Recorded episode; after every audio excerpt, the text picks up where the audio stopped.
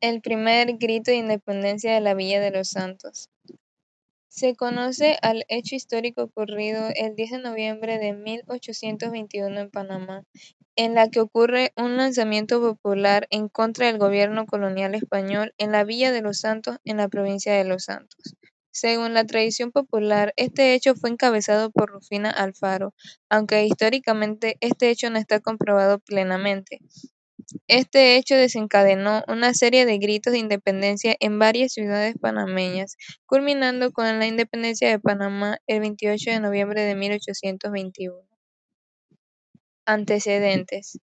Entre los sucesos que motivaron la independencia de la Villa de los Santos y posteriormente la independencia de Panamá se pueden mencionar los siguientes las restricciones comerciales que imponía la monarquía española, las cuales eran vistas como origen de la grave situación económica del Istmo, el abuso continuo de los gobernantes coloniales que agravaban la situación, la Revolución Francesa que con la toma de la Bastilla impulsó la proclama de los derechos del hombre en lo referente a la igualdad y fraternidad, la independencia de los Estados Unidos, la cual estableció con éxito un gobierno libre en América.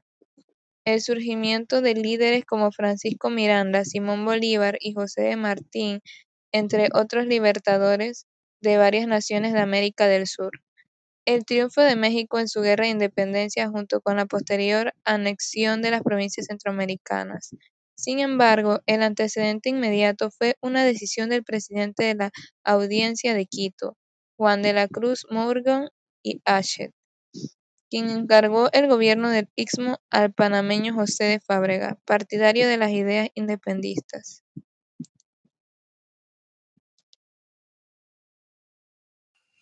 Inicio del movimiento independista de Panamá de España de 1821.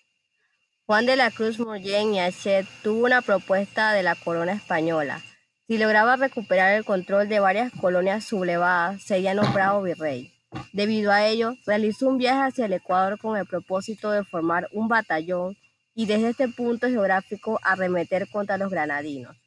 Su viaje lo realizó en octubre de 1821. Mientras duraba su ausencia, el mando del gobierno del Istmo de Panamá lo encargó al militar panameño José de Fábrega que en ese momento desempeñaba como gobernador de Veraguas. Este incidente fue decisivo en las pretensiones independentistas de la Villa de los Santos. Declaración de la independencia de la Villa de los Santos. Luego de proclamar ciudad independiente a la Villa de los Santos, el Cabildo Abierto, cuyo presidente fue Julián Chávez, invitó a todos sus miembros, además de los concejales, a deliberar acerca de la escogencia de don Segundo de Villarreal como el jefe de las nuevas fuerzas liberadoras de la Villa de los Santos. Luego de lo cual se confirmó por una unanimidad la moción expuesta confirmada su cargo.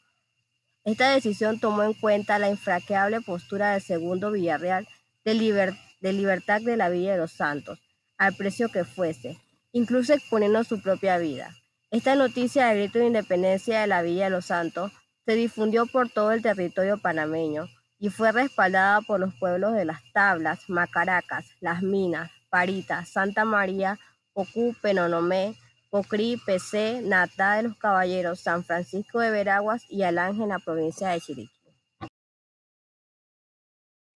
Actualmente en Panamá la celebración del 10 de noviembre tiene como epicentro la heroica Villa de los Santos, sin embargo, esta fecha es celebrada en todo el país celebrándose con mucho auge en los distritos de Panamá, Panamá Oeste, Chiriquí y en el corregimiento de Panamá en la ciudad de Panamá.